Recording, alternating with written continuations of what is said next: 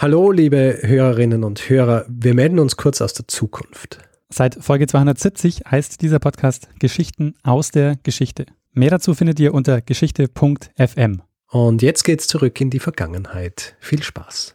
Hallo und herzlich willkommen bei. Entschuldigung, ich habe mich verschluckt. Lernen ein bisschen Geschichte. Lernen ein bisschen Geschichte, dann werden Sie sehen, Herr Reporter, wie das sich damals entwickelt hat wie das sich damals entwickelt hat. Hallo und herzlich willkommen bei Zeitsprung, Geschichten aus der Geschichte. Mein Name ist Daniel. Und mein Name ist Richard. Ja, und wir sind zwei Historiker und wir erzählen uns Woche für Woche eine Geschichte aus der Geschichte, immer abwechselnd. Also die eine Woche erzählt mir äh, Richard eine Geschichte und die andere Woche erzähle ich ihm eine.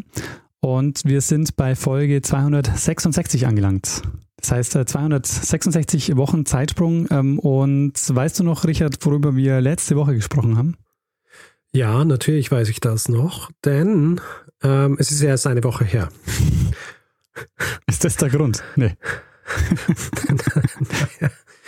es ist der übliche Scherz, ja. den ich immer mache oder oft. Ähm, auf jeden Fall, vor einer Woche hast du die Geschichte von Syphilis erzählt und im Zuge dessen dann auch eine Geschichte über ein sehr unethisches Langzeitexperiment mit Syphilis. Ähm, sehr gut zusammengefasst. Hast du Feedback zu dieser Folge erhalten? Ähm, also es gab sehr viel positives Feedback zu dieser Folge, aber ähm, also ähm, viel Lob und natürlich auch viel, wie soll ich sagen, ähm, einige auch ähm, genauso schockiert über dieses äh, Menschenexperiment, wie wir das auch in der Folge waren. Aber nichts, was ich jetzt so mitteilen wollte.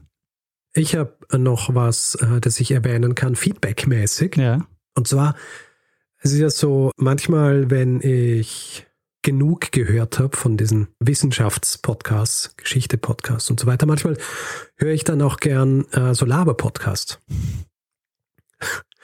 und habe eine Folge gehört von einem Podcast namens Fest und Flauschig. Ah. Und war sehr überrascht und erfreut festzustellen, dass wir in diesem Podcast erwähnt worden sind. Und ähm, ja, freue mich sehr. An der Stelle vielen, vielen Dank. Das hat uns sehr, sehr gefreut. Ja, allerdings. Ja, ähm, gut, Richard. Äh, Gibt es sonst noch irgendwas, was wir als Feedback berichten müssten? Ähm, nein, mir fällt momentan nichts ein. Sehr gut. Dann würde ich sagen, gehen wir zum nächsten Part dieses Podcasts und ich hoffe, dass du eine Geschichte vorbereitet hast. Ich habe allerdings eine Geschichte vorbereitet. Ah, eigentlich wäre es jetzt cool gewesen, du hättest gesagt, ähm, sowas wie, ah, fuck, habe ich vergessen. Stimmt. Stimmt, das wäre auch noch Feedback, weil äh, wir, haben ja Ruben, der ein Hörer ist, der hat eine, eine hübsche ähm, Karikatur von uns gezeichnet. Und äh, wir haben sie auf Twitter veröffentlicht. Also wer sich das anschauen will, unser Twitter-Account Zeitsprung FM, da ist, äh, da ist diese, diese Karikatur zu sehen. Und äh, sehr großartig. Und äh, da hat Richard eben vergessen, die Folge vorzubereiten. Anders als heute, Richard. Anders als heute. Ich habe heute äh, was vorbereitet. Ja. Sehr gut. Dann äh, lehne ich mich zurück und ich bin gespannt, in welche Zeit und in äh, welchen Ort du uns entführst. Gut. Daniel, stell dir Folgendes vor. Es ist das Jahr 1415 und gemeinsam mit einem Heer von ungefähr 12.000 Mann übersetzt der damalige englische König Heinrich V.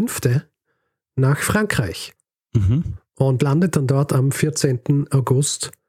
Und der gern für diesen Besuch vorgegebene Grund mhm. ist, wie es auch schon öfter mal ähm, vorgekommen ist in der Geschichte, die Überzeugung des Königs, dass er einen Anspruch auf den französischen Thron hat. Naja.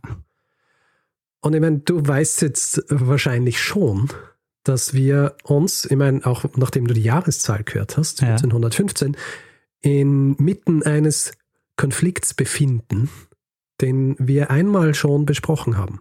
Weißt du, was das für ein Konflikt ist? Also ähm, der Konflikt ist höchstwahrscheinlich der Hundertjährige Krieg. Ja, und die Geschichte, über die wir schon mal gesprochen haben, war die Schlacht bei Crécy. Sehr gut. Das wäre, darauf hätte ich jetzt gerade hingewiesen. Mhm. Und zwar ist es Zeitsprungfolge 104. Also auch schon ein Zeitel her. Mhm. Diese Folge hat übrigens den schmissigen Titel Chrissy, Chronik eines Versagens. Damals hast du noch Mühe gegeben ne, bei den Titeln. Richtig. Heutzutage mache ich die Titel nur noch für, für Google, ja, für die, für die Search Engine Optimization. Auf jeden Fall, im Zuge dieser, dieser Folge Chrissy, Chronik eines Versagens, habe ich ja angekündigt, dass ich auch nochmal eine Folge machen werde über eine weitere Schlacht des Hundertjährigen Kriegs. Mhm. Und tja, 160 Folgen später sind wir soweit. Aber bevor es zu dieser Schlacht kommt, mhm. über die ich sprechen will, muss noch etwas anderes passieren. Und zwar müssen wir uns ansehen, was passiert, als Heinrich V. eben mit seinem Heer in Frankreich ankommt. Also ich habe vorhin gesagt, dass Heinrich V. nach Frankreich kommt, weil er einen Anspruch auf den französischen Thron hat. Mhm. Natürlich sind die Franzosen da anderer Meinung, deswegen kommt er auch mit einem Heer nach Frankreich. Aber, und das darf auch nicht vergessen werden in so einem Zusammenhang, es gibt auch sehr praktische Gründe, warum er nach Frankreich kommt. Und zwar, wenn du neue Territorien einnimmst, bedeutet das, dass du Steuern eintreiben kannst von diesen Territorien. Mhm. Und das würde England natürlich ganz gelegen kommen, weil, und wir erinnern uns vielleicht an die Folge von Chrissy, die dies gehört haben, Frankreich im Vergleich zu England ist um einiges reicher. Ja? Ähm, also da gibt es mehr zu holen als in England und deswegen ist für jemanden wie Heinrich natürlich keine schlechte Idee, mal nach Frankreich zu kommen und ein bisschen Territorien einzunehmen, um dann dort das Steuergeld rauszuholen. Es ist allerdings natürlich schon so, dass dieser Hauptgrund ist, dass er den Anspruch auf, auf diesen Thron hat. Also es geht diesem Überschiffen von England nach Frankreich auch ein langer diplomatischer Prozess voraus, der dann schlussendlich scheitert. Und er wird auch, interessanterweise, bei seiner Intronisierung mit einem Öl gesalbt, das angeblich die Jungfrau Maria zur Verfügung gestellt hat. Mhm. Und wer mit diesem Öl gesalbt wird, der ist dann in der Lage, Ländereien, die seine Vorgänger verloren haben, wiederzuholen. Also es ist ein, ein sehr spezifisches Öl. Ein sehr, sehr spezielles Öl, ja. Das sie vor 1500 Jahren schon, also, ähm, also quasi 1500 Jahre vorher schon zu diesem Zweck hergestellt hat. Ja, natürlich. Ich meine, ähm, du weißt eh, die, die Wege Gottes sind unergründlich, mhm. so schön heißt. Jedenfalls war das auch schon einer der Hauptgründe und die, diese gesamte Kampagne in Frankreich im Jahr 1415 war auch dazu gedacht, die, die Stellung Heinrichs zu Hause zu stärken. Also er war, ähm, er hat damit einen, einen Gegenwind zu rechnen gehabt. Er ist der Sohn von einem, von einem Usurpator gewesen und es hat auch einige Verschwörungen gegen ihn gegeben, zum Beispiel die Southampton-Verschwörung, deren Ziel war, den König zu töten und die auch von angeblichen Freunden des Königs selber angezettelt worden ist. Mhm. Ja? Und dieser, dieser Weg nach Frankreich ist dazu gedacht, um seine Position auch innenpolitisch in, in England zu stärken. Und so ein Einfall in Frankreich, das kann sich ganz gut dafür eignen, wenn man erfolgreich ist. Das ist ja heutzutage auch noch so. Wenn man innenpolitische Schwierigkeiten hat, dann macht man irgendwas in Außenpolitik. Ja, ganz genau. Jedenfalls, Heinrich V. landet in Frankreich und er landet bei einer Hafenstadt namens Harfleur. Und diese Hafenstadt, die würde sich auch abgesehen davon, dass es ein schönes neues Territorium wäre, würde sich sehr gut eignen, so ein bisschen als Ort für die Engländer, wo sie für Nachschub sorgen könnten, wenn sie ins Landesinnere von Frankreich vordringen. Mhm. Ja. Und wir kennen das zum Beispiel von Calais. Calais ist ja zu jenem Zeitpunkt schon einige Jahrzehnte in den Händen der Engländer und wird es auch noch einige Zeit bleiben. Also 1347 im Zug des Hundertjährigen Kriegs eingenommen worden. Und so ähnlich soll es laut Heinrich V. auch Harfleur ergehen. Also wird diese Hafenstadt belagert und wie wir aus der Geschichte und aus den Geschichten, die wir hier in diesem Podcast auch schon erzählt haben, wissen, wird meist diese Zeit, die benötigt wird, um eine Stadt einzunehmen, ein bisschen unterschätzt. Und Heinrich V.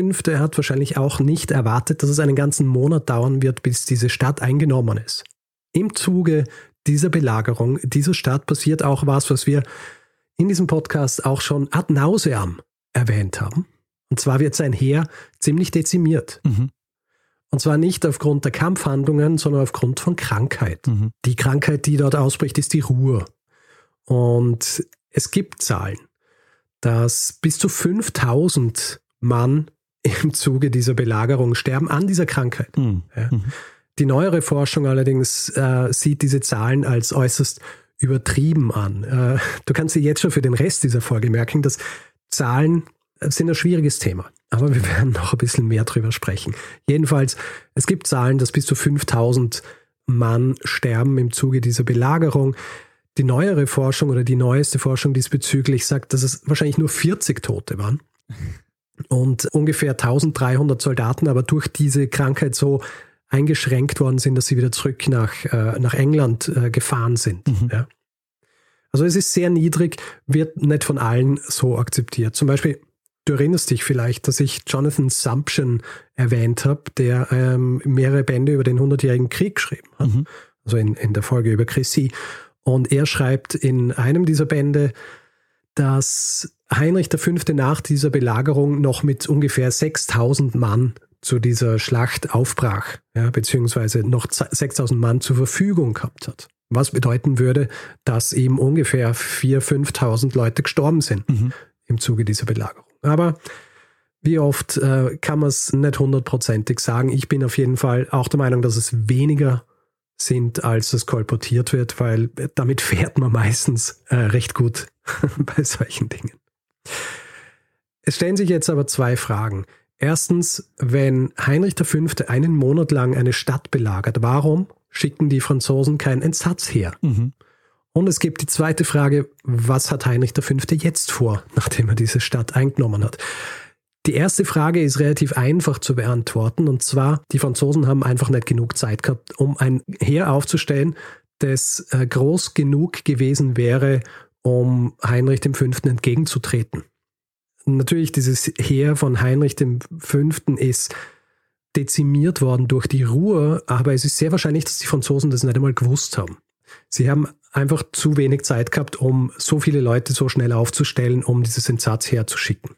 Du meinst, die haben nicht gemerkt, dass da 10.000 Leute aus England nach Frankreich rüberschiffen? Nein, nein, sie haben nicht gemerkt, dass dieses Heer dezimiert wird durch die Ruhe. Okay, ja. Sie haben schon gewusst, dass sie in Frankreich sind. Äh, sie haben auch damit gerechnet. Ja? Also ja. es war, dass er kommt, war klar, es war noch nicht klar, wohin und wann genau.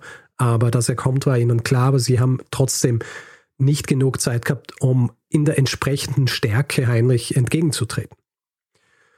Die zweite Frage, die ich gestellt habe, was will Heinrich danach machen, die ist auch relativ schnell geklärt. Und zwar eigentlich nachdem er ja einen Monat dort war und das ist jetzt Mitte September, wäre die Kampagnensaison vorbei.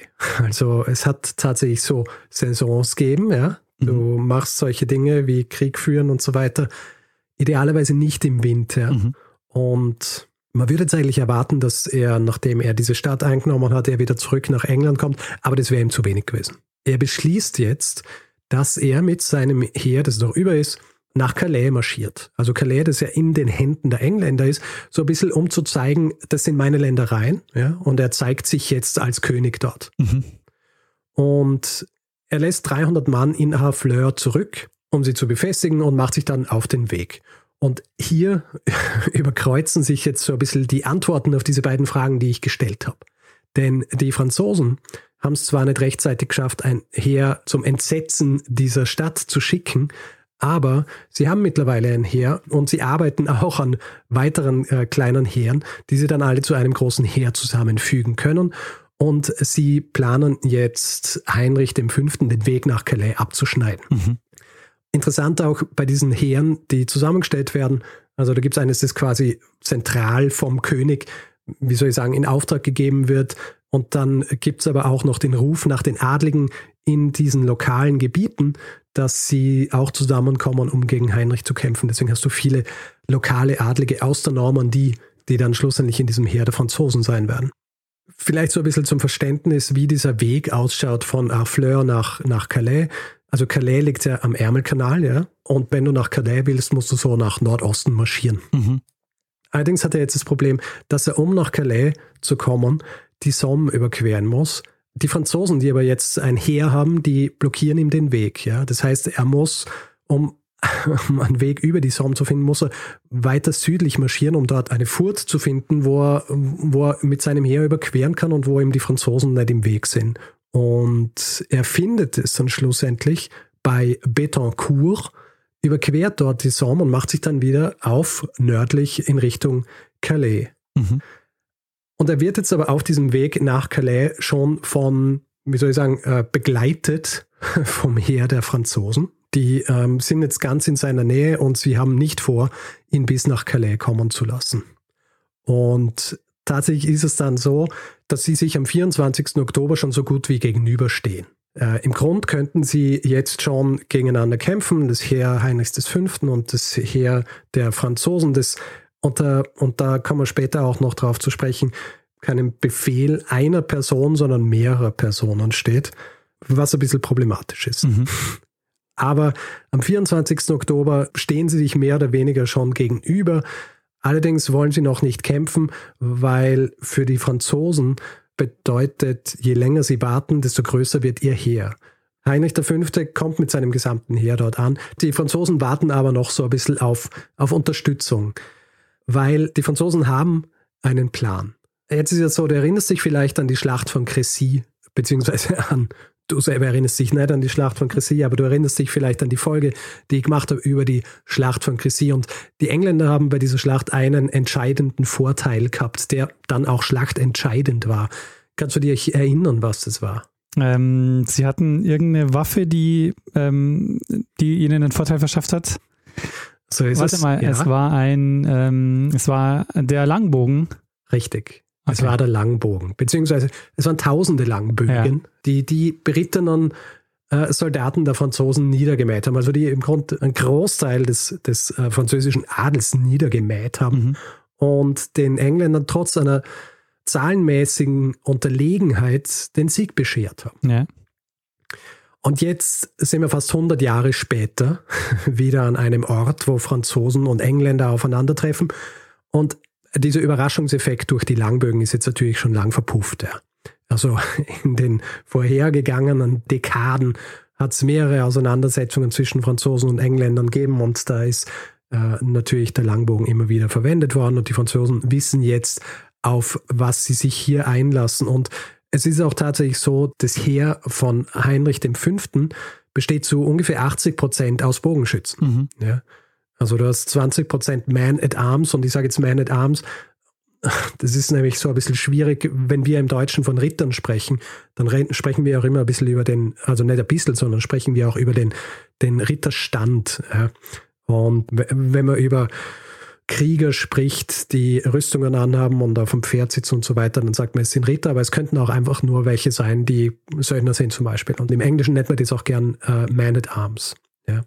Also das, diese Man at Arms im Gegensatz zu den Bogenschützen. Die Man at Arms sind, haben Schwerter, haben, haben äh, Lanzen, haben all diese, haben all diese Waffen und haben Rüstungen an und sind gut geschützt. Und die Bogenschützen haben in erster Linie ihre Langbögen und sonst nicht viel. Mhm. Und warte mal, diese Langbögen war, ähm, die konnten, ähm, klar, also wegen, wegen lang, die konnten also sehr weit, ähm, die hatten eine sehr hohe Sie, Reichweite. Äh, Reichweite auch, aber es geht ja gar nicht um die Reichweite, sondern eher um die, um die Stärke. Okay. Ja, sie waren einfach extremst äh, kraftvoll, mhm. ja, powerful. Das heißt, du hast mit denen, also komm nachher eh noch ein bisschen drauf zu sprechen, aber diese Pfeile zum Beispiel, die dafür verwendet worden sind, das sind fast, ähm, also es waren fast Baumstämme, ja, mhm. weil sie so riesig waren. Und wenn du von so einem getroffen worden bist, dann, äh, dann hast du ein Problem gehabt. Ein massives. Aber ähm, das heißt, die Franzosen aber jetzt wussten ja eigentlich, was auf sie zukommt. Das heißt, eigentlich dürften die gar nicht so das Problem vielleicht sein. Grundsätzlich, ja. Also es ist so, die Franzosen wissen, dass berittene Soldaten gegen diese Bogenschützen relativ alt aussehen, obwohl sie ihre Rüstungen anhaben. Und entgegen der öffentlichen Wahrnehmung ist es nicht so, dass so ein Langbogenpfeil automatisch jegliche Rüstung irgendwie ähm, durchschießen hat können. Aber das hat es gar nicht gebraucht, weil du hast zum Beispiel einfach nur das Pferd treffen können und das ist dann dann ist, da, ist dieser Reiter vom Pferd gestürzt und dann hat das schon wieder viel schwieriger gehabt. Abgesehen davon, äh, auch wenn deine Rüstung nicht durchschlagen wird oder durchbohrt wird von so einem Pfeil, wenn du von so einem Pfeil getroffen wirst, dann ist das allein schon traumatisch genug und ich sage es jetzt traumatisch im, im äh, physischen Sinn. also, dass du dann ein Trauma hast, ein physisches von diesem Pfeil. Die Franzosen wissen also, sie sollten keine berittenen Soldaten gegen diese Bogenschützen einsetzen. Sie wissen es ähm, von Crécy und so wissen sie auch von anderen Auseinandersetzungen. Sie wissen aber auch, dass diese Bogenschützen grundsätzlich ein gutes Ziel für diese berittenen Soldaten abgeben, ja, weil sie relativ ungeschützt sind und wenn sie es schaffen, dass sie diese, dass sie diese Bogenschützen mit diesen Pferden niederreiten können, dann, dann haben sie einen großen Vorteil. Ja. Und sie haben einen Plan. Sie wollen in erster Linie zu Fuß kämpfen, also nicht auf Pferd. Das heißt, ihre Ritter äh, steigen ab und kämpfen zu Fuß gegen die Engländer. Sie wollen aber ihre beritternden Soldaten über die Flanken das englische Heer angreifen lassen, um so die Bogenschützen außer Gefecht zu setzen. Das heißt, es wäre für die Engländer ein sehr großes Problem gewesen, wenn dieser Plan funktioniert hätte. Der Nachteil für die Franzosen ist, die Engländer haben von diesem Plan gewusst. Mhm. Und du fragst dich jetzt, warum? Und ich werde es dir erklären. warum, Richard? Es ist nämlich so, wenn wir an solche Schlachten und dann so Aufeinandertreffen von Heeren und so weiter denken, dann grundsätzlich geht man davon aus, gut, die marschieren dorthin und dann stellen sie sich hin und dann kämpfen sie gegeneinander.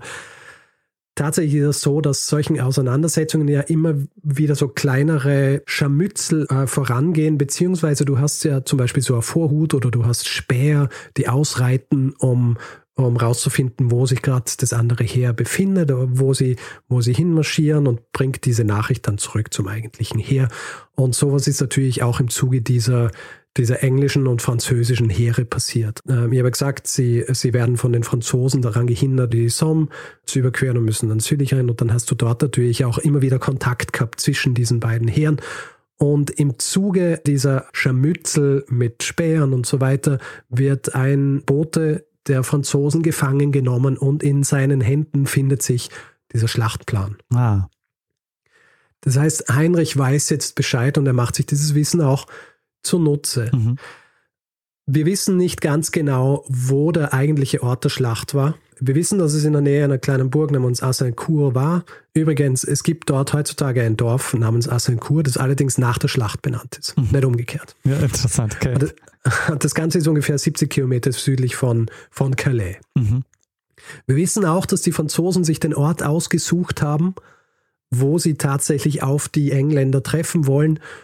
Und es ist eine sehr schlechte Entscheidung, die sie treffen.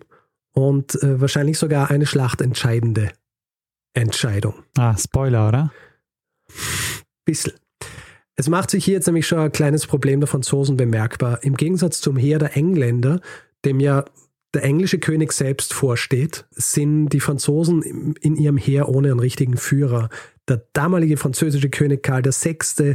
Ist zwar ein, ein guter Feldherr und so weiter, allerdings ist er schon lang aufgrund seines Geisteszustands nicht mehr in der Lage, ein Heer anzuführen. Und sein Sohn, der Dauphin, der 19-jährige Louis, der ist kein Kämpfer. Ja, also der ist hierfür nicht geeignet. Und äh, der König ihm stehen einige seiner eigentlichen äh, Kommandanten äh, bzw. Feldherren nicht zur Verfügung. Zum Beispiel der Herzog von Burgund oder der Herzog von Orléans, die stehen ihm nicht zur Verfügung. Der eine, weil er seinen Vater ermordet hat und der andere, weil bei ihm sowieso ein bisschen auf der Kippe steht, ob er sich nicht ohnehin mit den Engländern äh, verbünden will, um gegen den französischen König zu kämpfen. Das heißt, er muss sich so ein bisschen an die, an die zweite Riege der Kommandanten halten. Einer davon ist ein gewisser Charles d'Albret und der andere ein gewisser Jean Le Mangre, der auch bekannt ist als Boussicot. Beides sehr erfahrene Krieger und Feldherren, aber sie sind nicht die einzigen Befehlshaber in diesem Heer. Und die Tatsache, dass es keinen einen ähm, Anführer dieses Heers gibt, sorgt auch dafür, dass sie nicht wahnsinnig flexibel auf geänderte Umstände reagieren können. Und ein geänderter Umstand ist die Tatsache, dass die Engländer jetzt wissen, auf was sie sich da einlassen müssen. Und wohl der, der größte geänderte Umstand ist, dass diese Schlacht jetzt an einem Ort stattfinden wird, der außergewöhnlich schlecht geeignet ist für den französischen Schlachtplan. Der Ort, an dem diese Schlacht stattfinden wird, ist nämlich ein vor nicht allzu langer Zeit gepflügter Acker. Mhm. Und dieser gepflügte Acker wird begrenzt auf beiden Seiten von Gehölz und, und, und einem relativ dichten Wald. Mhm. Ja.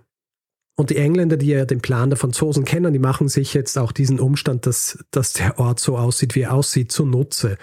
Die Bogenschützen werden jetzt nämlich verteilt. Die Bogenschützen werden nämlich bei der Aufstellung des Heeres auf dem Schlachtfeld verteilt. Und zwar einerseits aufs Schlachtfeld zwischen den Man at Arms, also den gut gepanzerten, geschützten Kämpfern, aber auch in den direkt an das Schlachtfeld angrenzenden Waldstücken. Sie sind jetzt also in diesen Waldstücken relativ gut geschützt durch dieses natürliche Hindernis Baum, wo die berittenen Soldaten nicht so gut durchkommen und ähm, ein Angriff durch ähm, eine Gruppe von Pferden einfach mehr oder weniger unmöglich gemacht wird. Ja? Du brauchst mhm. freies Feld für sowas und das können sie jetzt nicht.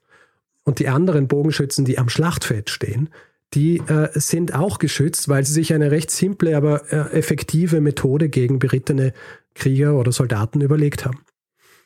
Kannst du dir vorstellen, was sie machen? Ja, die haben Seile gespannt. Über das Schlachtfeld. Das ist auch nicht schlecht. Äh, Seile spannen.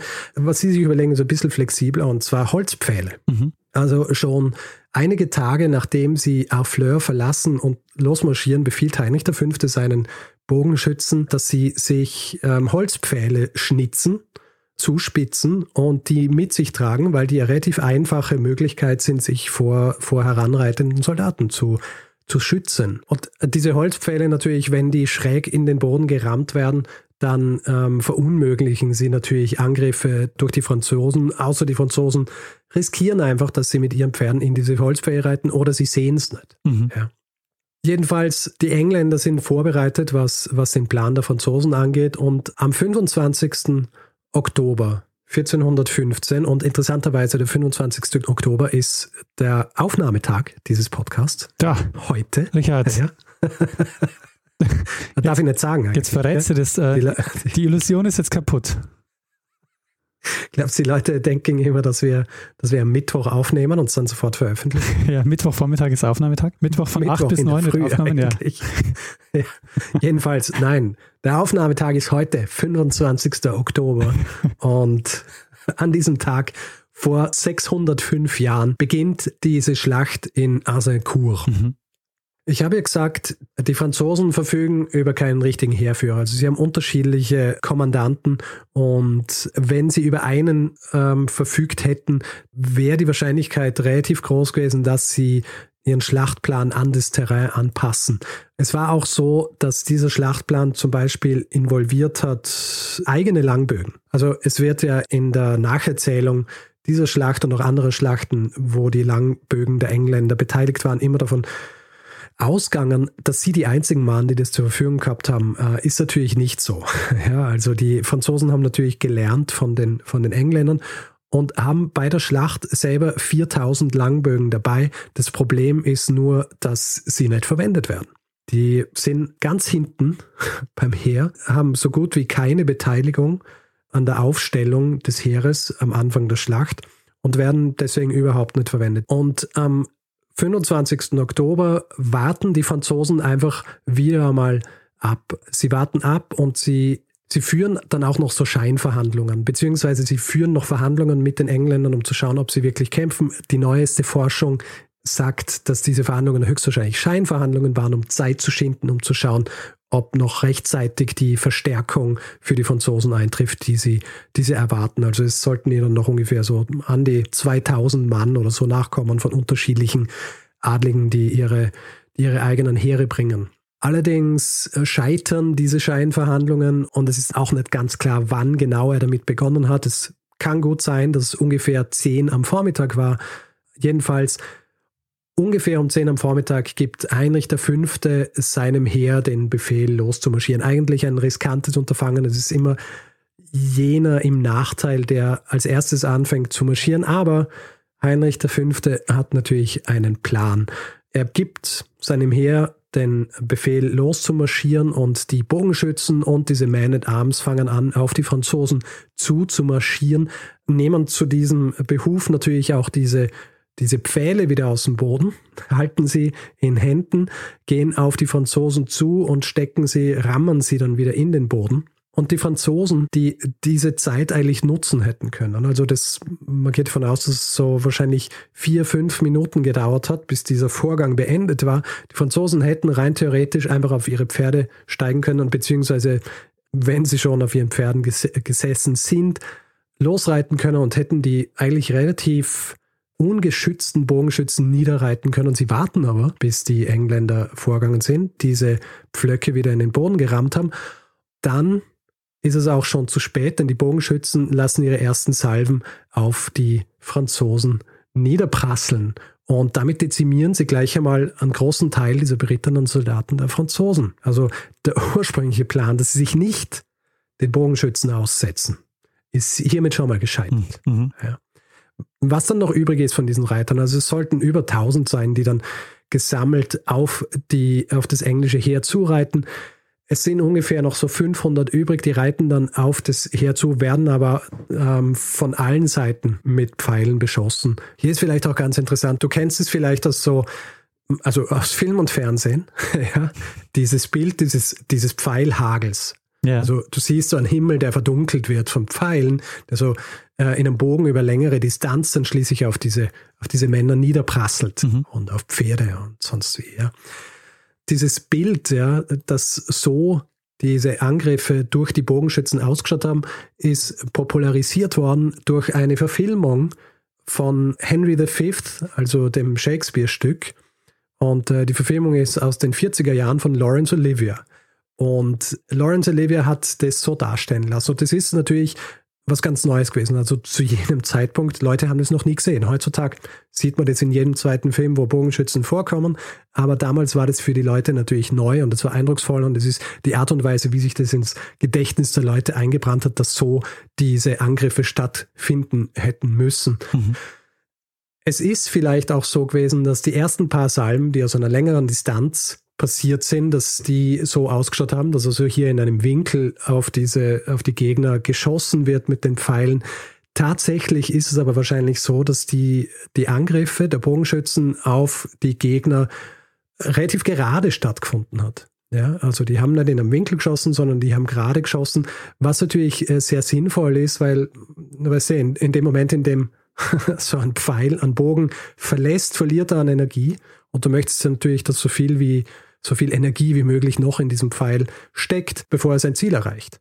Das heißt, es ist sehr wahrscheinlich, dass diese Auseinandersetzungen so stattgefunden haben, dass die, die Bogenschützen gerade auf die anderen Soldaten geschossen haben und nicht in so einem Winkel, um diesen, um diesen Pfeilhagel zu produzieren. Verstehe. Jedenfalls, diese Bogenschützen dezimieren also diese beritternden Soldaten und die, die es schließlich schaffen, vorzudringen, die nicht von diesen Pfeilen getroffen werden, die werden dann Opfer eines weiteren Umstandes, mit dem die Franzosen so einfach nicht gerechnet haben. Regen. Und zwar Regen und dieser Acker. Ja. Ah. Denn es hat so viel geregnet, dass dieser frisch gepflügte Acker jetzt ein einziges Matschfeld ist. Mhm. Ja.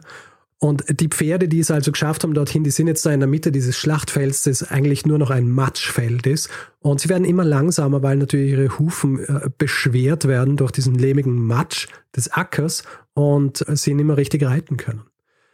Damit aber noch nicht genug. Äh, nachdem die beritternden Soldaten der Franzosen also versagt haben, die Engländer niederzureiten, kommen die Fußsoldaten, die gleichzeitig mit ihnen losgegangen sind, also die Pferde sind losgeritten und sie sind losgegangen, sind natürlich langsamer.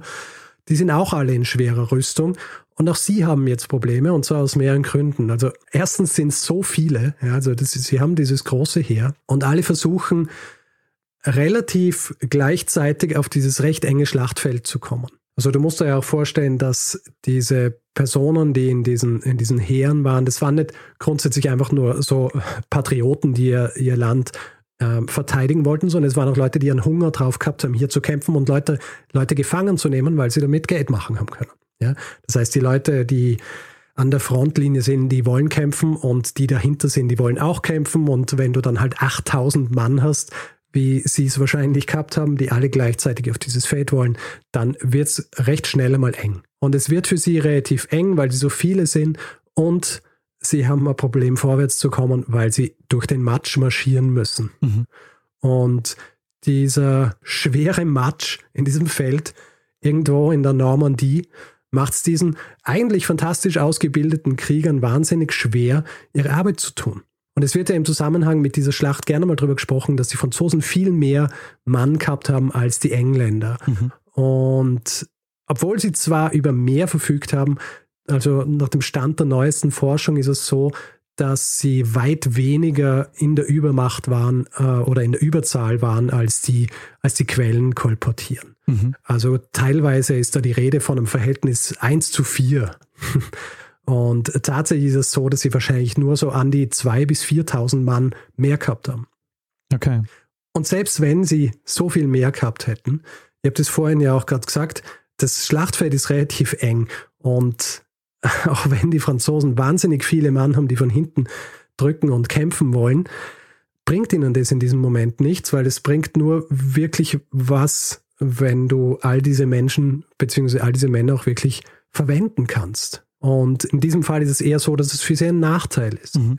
Also durch diese Enge, die entsteht und diesen Matsch, durch den sie gehen müssen, sind sie stark in ihrer Freiheit eingeschränkt und wir kennen das auch von anderen Schlachten. Die gefallenen Franzosen, die jetzt in diesem Matsch liegen, sorgen auch dafür, dass die, die nachkommen, nicht weiterkommen. Ja, die müssen über sie drüber klettern. Effektiv ist das Ganze ein matschiges, blutiges Chaos. Mhm. Und jetzt kommt noch was dazu, was sehr außergewöhnlich ist. Und dazu muss ich noch kurz ein bisschen ausholen. Ich habe nicht wahnsinnig viel drüber gesprochen, wie eigentlich diese Bogenschützen sind, die da mitkommen. Diese ungefähr 7000, die Heinrich V. mitgebracht hat. Bogenschützen waren eigentlich recht günstige Soldaten, weil sie ja in erster Linie keine, keine professionellen Soldaten waren. Ja? Ja. Also das waren, das waren Fleischer, Bäcker und so weiter. Und die verdienen sich im Grunde ein Zubrot damit, indem sie als Bogenschützen kämpfen. Aber ihr Geschoss, der Pfeil, ist das wahrscheinlich teuerste Geschoss der Geschichte ja, im Verhältnis. Äh, weil so ein Pfeil war riesig, mhm. hat ganz bestimmtes Holz benötigt, hat äh, Gänsefedern benötigt und hat auch entsprechend scharfe Spitze benötigt. Und sie waren wahnsinnig teuer zu produzieren und deswegen hat sie nicht im Überfluss gegeben. Teilweise war es sogar so, dass Bogenschützen ihre eigenen Pfeile mitbringen haben müssen. Und jeder Bogenschütze hat einen gewissen Vorrat an Pfeilen gehabt und wenn dieser Vorrat erschöpft war, dann haben sie einfach ähm, nicht mehr mit ihrem, mit ihrem Bogen schießen können. Ja. Ja? Also grundsätzlich war es so, ein Bogenschütze hat ungefähr zwei Köcher mit 24 Pfeilen gehabt. Und wenn die aus sind, dann sind sie aus. Und wenn du dich vielleicht erinnerst, wie schnell die schießen können, dann kannst du dir vorstellen, dass die Pfeile dann auch relativ schnell ausgehen. Und im Fall der Engländer bei äh, Agincourt oder Azincourt war es tatsächlich so, dass den Bogenschützen die Pfeile ausgegangen sind. Aber sag ähm, mal, die Pfeile mussten die selber mitbringen. Das heißt, äh, das war was, was sie selber bezahlen mussten oder das, was ihnen. Es ist, ähm, es ist unterschiedlich. Also es sind wahnsinnig viele Pfeile zentral in England produziert worden. Mhm. Da gibt es Aufzeichnungen, dass eben Millionen von Pfeile produziert worden sind, die dann verteilt worden sind an die Bogenschützen. Mhm. Äh, es hat aber auch sein können, dass kommt natürlich darauf an, für was für eine Schlacht und für was für eine Auseinandersetzung dass Bogenschützen engagiert worden sind, die dann ihre eigenen Pfeile mitbringen haben müssen. Aber das war ja auch zum Beispiel der Fall bei den, äh, bei den Rittern, die mussten die Pferde ja selber stellen. Ne? Das hat ja, also deshalb war es ja so teuer, mit Pferden so am Krieg teilzunehmen. Ja, natürlich. Und ich meine, es war ihre Aufgabe. Mhm. Ja. ja. Und deswegen, und ich habe das vorhin ja auch erwähnt, deswegen war es ja auch so wichtig, dass zum Beispiel Gefangene genommen werden können, vor allem wenn es adlige Gefangene sind, dass man, dass man dann Erlösegeld fordern kann. Mhm ja, haben natürlich gekämpft bei solchen Schlachten, um, wie soll ich sagen, um zu töten, aber eben auch eigentlich um den, den Gegner zu bezwingen, um dann die Möglichkeit zu haben, Gefangene zu nehmen und aus diesen Gefangenen noch Geld rauszupressen. Jedenfalls, den Engländern gehen die Pfeile aus und ab diesem Zeitpunkt beginnen die Bogenschützen Mann gegen Mann zu kämpfen. Mhm. Ja, also unter anderen Umständen ist es keine sehr gute Idee weil im Gegensatz zu den gepanzerten Franzosen oder auch den Man at Arms, äh, die die Engländer gehabt haben, waren die Bogenschützen nicht wahnsinnig gut geschützt. Sie haben aber den gewissen Vorteil gehabt, dass sie auch jahrelang oder teilweise sogar jahrzehntelang trainiert haben, um diesen, um diesen Bogen zu bedienen. Das heißt, sie haben sehr stark sein müssen, um den effektiv bedienen zu können. Und wenn du dann so einen starken Typ, der relativ wendig ist, weil er keine Rüstung trägt, mit einem Knüppel oder einer Axt auf so ein Schlachtfeld stellst, wo Franzosen von ihren Rüstungen und dem Matsch festgesetzt werden, mehr oder weniger, dann, dann hast du einen gewissen Vorteil. Und jetzt kommt auch der Punkt, weil ich von den Rüstungen geredet habe, die es ihnen schwer macht, sich zu bewegen. Hier ist der Punkt, wo ich mich selber fact-checken kann. okay.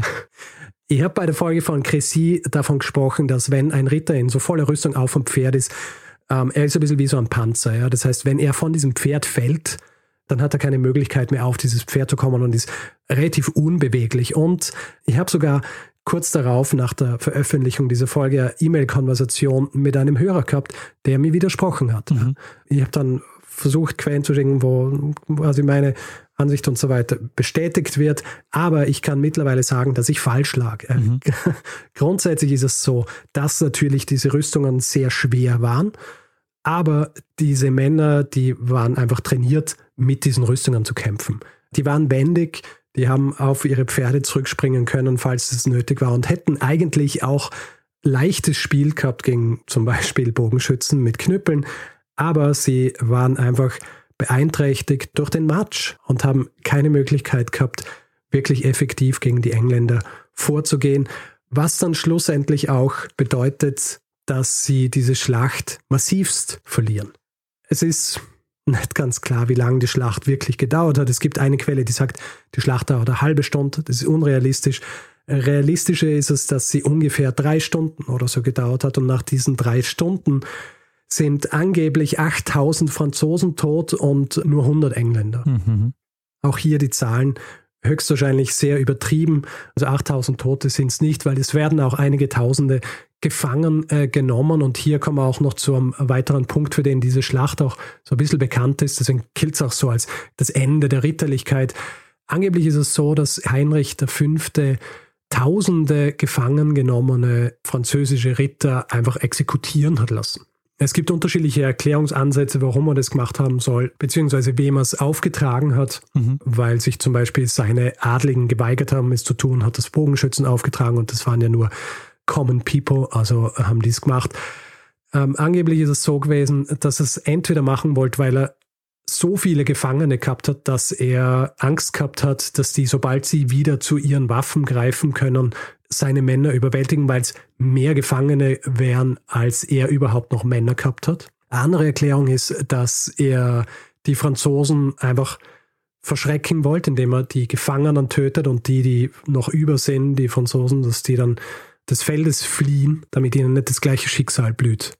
Potenziell. Was jetzt wirklich der Grund war und wie viele er tatsächlich umbringen hat lassen, ist nicht klar. Es gibt auch Zweifel, ob das überhaupt so stattgefunden hat, weil laut der Quellen ist es so, dass ein Großteil dieser getöteten Gefangenen direkt am Schlachtfeld verbuddelt worden sind und es gibt keinen einzigen archäologischen Fund von dem Ort, wo angeblich diese Schlacht stattgefunden hat, der belegt, dass hier tausende Leute verscharrt worden sind.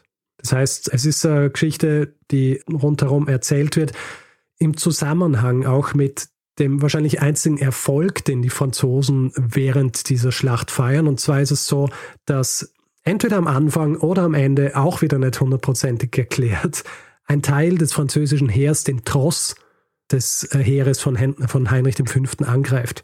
Und der Tross ist im Grunde alles, was so ein Heer mitschleppt. Mhm was nicht zum Kämpfen verwendet wird. Okay, ja. Also nicht nur für Heinrich, sondern für alle. Ja, also da, wo das Essen und wo die, wo die Habseligkeiten sind. Und angeblich ist der Tross überfallen worden, in erster Linie, um sich an den Schätzen von Heinrich V. zu bereichern. Angeblich haben sie sogar eine Krone gestohlen.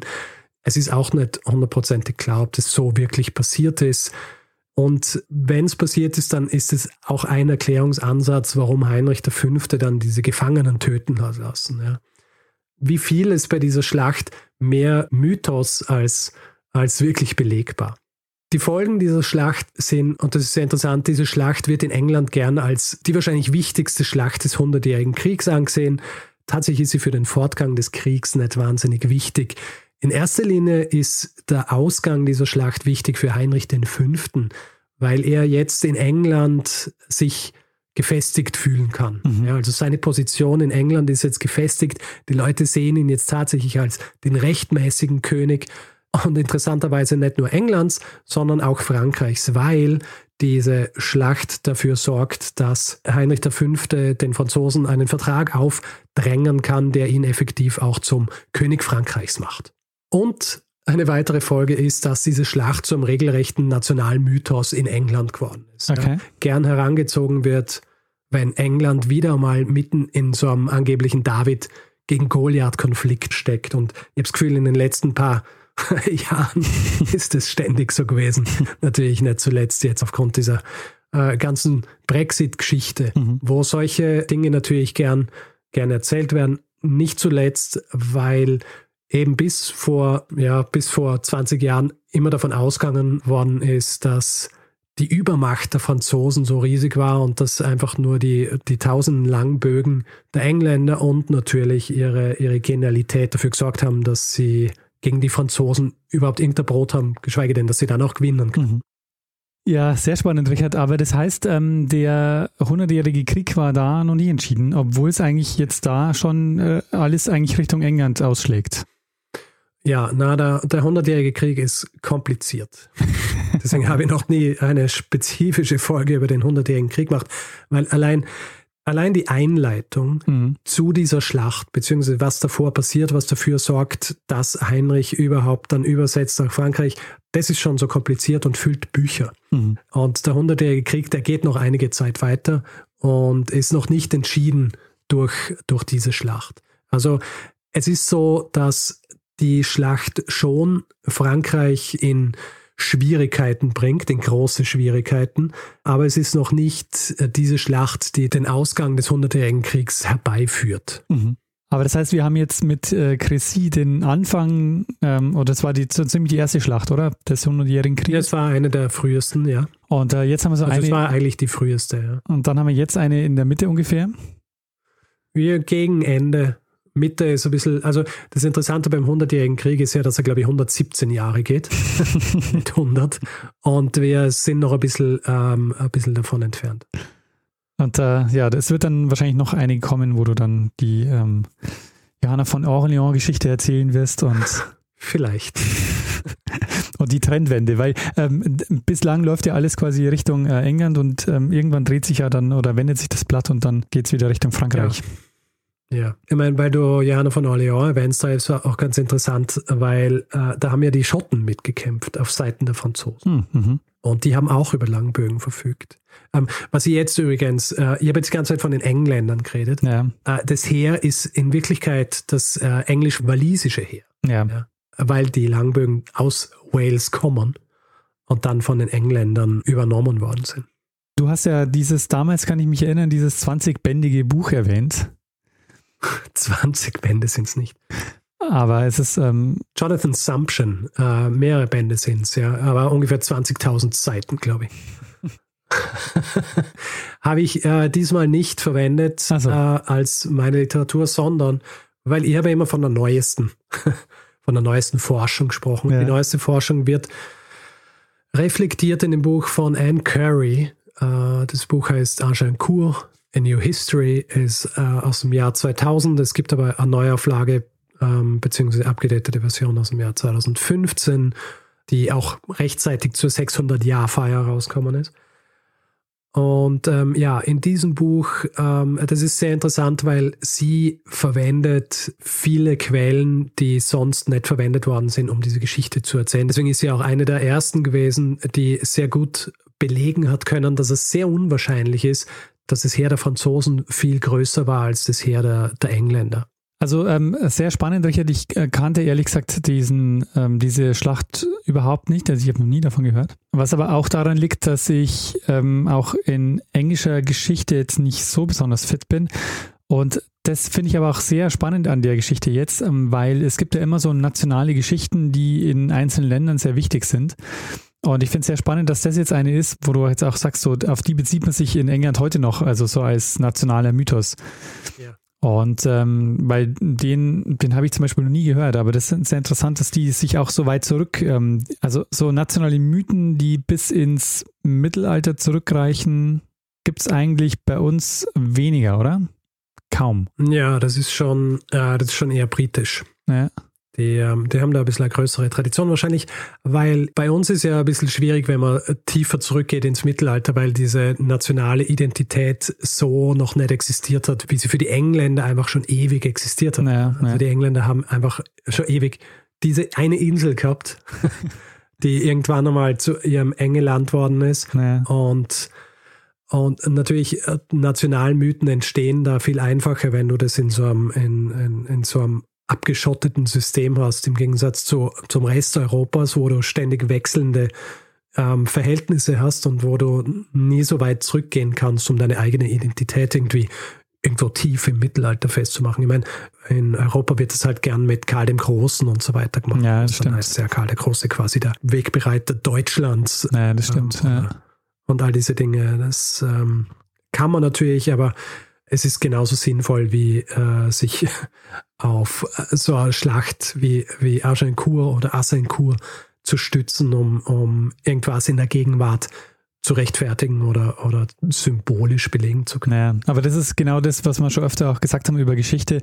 Äh, So funktioniert sie, weil sie halt äh, identitätsstiftend wirkt. Und da braucht man solche Ereignisse, um quasi in der Gegenwart ähm, eine eigene, so eine Identität aufzubauen. Ja. Und das Interessante bei dieser Schlacht ist eben auch, dass der Langbogen dieses Symbol ist Mhm. ja, für, für David gegen Goliath. Ja. Ähm, du hast diese Bauern und so weiter, die gegen die, äh, die, die Übermacht arroganten Franzosen und so weiter ankommen. Und tatsächlich ist es so, die, die Franzosen haben eigentlich einen Plan gehabt. Die Franzosen waren wahnsinnig gut ausgebildet. Sie haben einfach ein Pech gehabt. Sie haben Pech gehabt, dass die Position, wo sie beschlossen haben zu kämpfen, oder die, das, der Ort, der sehr für ihren Plan nicht gut geeignet war, dass auch das Heer nicht rechtzeitig ankommen ist. Und ähm, ja, es ist, es ist alles nicht so klar und eindeutig, wie es in dieser, in dieser, in diesem Mythos gern erwähnt wird. Und hier ist vielleicht auch ganz lustig. Es gibt einen Historiker, der sich viel über- mit Langbögen und überhaupt Bögen beschäftigt hat, gewisser Mike Loads. Und der hat auch ein Buch geschrieben über ganz unterschiedliche Bögen, also in England und in Japan und so weiter. Und der hat äh, in einem Interview hat er gesagt, jedes Mal, wenn er über die Schlacht von, von Azincourt spricht und dann eben erwähnt, dass der Langbogen jetzt nicht so diese Wunderwaffe war und dass, dass äh, das auch ganz anders ausgehen hat können, dass er dann oft wütende Mails und Anrufe von. Empörung. Wie, wie, kann er, wie kann er hier das Ansehen des Langbogens äh, so niedermachen ja, und, ähm, und beschmutzen? Ja. Aber ja, äh, Langbogen ist eine super Waffe gewesen damals, aber eben nicht dieses, dieses Wundermittel, als das es immer gern hingestellt Mhm. wird und vor allem nicht, nicht dieses Symbol gegen, ähm, gegen den Goliath. ja, interessant, dass der äh, Langbogen das äh, zum nationalen Symbol wird. Ja. Ja, äh, gut, Richard, hast du dieser Geschichte noch was hinzuzufügen? Ähm, äh, eine Sache fällt mir noch ein. Entschuldigung. Ja. Äh, äh, weil, Aha. wenn so eine Schlacht oder in dem Fall so ein Ereignis schon so lange her ist und ähm, man so allgemein drüber spricht, fällt es einem ja relativ leicht, auch so ein bisschen, sag ich mal, nüchtern auch so drüber zu reden. Aber so die Situation damals so auf so einem Schlachtfeld, ähm, und du hast ja auch schon so mit Blut und Matsch ähm, gesagt, Ja. da sind viele, viele Leute gestorben. Das war halt auch eine sehr, sehr ähm, brutale Geschichte, ne? Ja, natürlich. Ich meine, das ist ähm, so im Zusammenhang, ähm, redet man schnell mal drüber, ja gut, es hat 8000 Tote und so weiter gegeben. Ja. Ja. Ähm, Innerhalb von einer halben Stunde oder so. Natürlich, es ist, es ist grauenhaft und es ist vor allem auch grauenhaft, äh, wenn man sich anschaut, zum Beispiel, wie viele, wie viele Adlige aus der Region gestorben sind. Mhm. Ja, deswegen, ich habe das ja vorhin erwähnt, es, es wird ja dann den Adligen dort eben auch gesagt, sie sollen sich versammeln, um, um diesem Heer beizutreten gegen Heinrich V. Und in den Aufzeichnungen sieht man, dass wahnsinnig viele dieser, dieser Leute, die dort gestorben sind, aus der Region gekommen sind. Mhm. Was auch so ein bisschen widerlegt, dass, äh, diesen Mythos, dass die gesamte Ritterschaft Frankreichs hier versammelt war und, und zerstört worden ist von Heinrich V., sondern es waren viele lokale Adlige, die gestorben sind. Und äh, in den Aufzeichnungen ähm, wird es klar. Und natürlich, wenn man dann drüber nachdenkt und sich denkt, ja, okay, hier ist einfach in einer ganzen Region oder in einer Region sind, ähm, sind tausende Leute gestorben bei dieser Auseinandersetzung. Es ist schon äh, grauenhaft und auch die, die Vorstellung, was es dann für diese Region bedeutet hat. Abgesehen davon, was es einfach für, die, für Frankreich an sich bedeutet hat, dass sie diese Schlacht gegen Heinrich V. verlieren. Naja. Ja, ähm, Richard, vielen, vielen Dank für diese Geschichte. Hast du der noch was hinzuzufügen? Ähm, nein, äh, dauert eh schon so lang. ähm, das wird eine, eine Folge mit etwas Überlänge, glaube ich. Ja, das kann gut sein. Jedenfalls, äh, nein. Ich denke, wir können übergehen zum äh, Feedback-Hinweis-Blog. Sehr gut, dann machen wir das. Gut, wer Feedback geben will zu dieser Folge oder zu anderen, kann das entweder per E-Mail machen, feedback.zeitsprung.fm oder auf Twitter, da sind wir mit Zeitsprung.fm, persönlich sind wir auch dort. Ich, Stormgrass, Daniel Mestner. Und auf Facebook sind wir auch zu finden, auf Spotify sind wir auch zu finden. Wer uns auf Spotify hört, möge uns doch bitte dort folgen. Dann sehen wir auch, wer uns dort regelmäßig hören will. Und wer uns bewerten will, Sterne vergeben und all solche Dinge, kann es zum Beispiel auf Apple Podcasts machen oder auf panoptikum.io oder grundsätzlich einfach überall, wo Podcasts zu bewerten sind. Außerdem gibt es die Möglichkeit, uns finanziell zu unterstützen. Wir freuen uns über alle, die uns ein bisschen was in den Hut werfen und uns dabei helfen, hier jede Woche eine Geschichte zu erzählen. Ihr findet alle Hinweise, die ihr braucht, um uns was zukommen zu lassen, auf unserer Webseite und den Link dazu gibt es in den ähm, Show Notes jeder Folge. Wir bedanken uns in dieser Woche bei Alexander und Ulrike, Jenny und Beck, Wladislav, Lena Marie, Hans-Peter, Martin, Olaf, Lea, Wolfgang und Martin. Vielen, vielen Dank für eure Unterstützung. Ja, vielen herzlichen Dank. Tja, Richard, dann würde ich sagen, ähm, nach der erfolgreichen äh, zweiten Geschichte über den Hundertjährigen Krieg, mhm. ähm, machen wir das, was wir immer machen. Nee, machen wir das, was wir bei der ersten Folge über den Hundertjährigen Krieg auch schon gemacht haben. Richtig, wir geben der einen Person das letzte Wort, die es immer hat. Bruno Kreisky lernen ein bisschen Geschichte. Lernen ein bisschen Geschichte, dann werden Sie sehen, Herr Reporter, wie das sich damals entwickelt hat. Wie das sich damals entwickelt hat. Verstehe. Du so. Wieso hast du jetzt so lange darüber geredet? Ich habe es nach dem ersten Satz schon kapiert. Jedenfalls,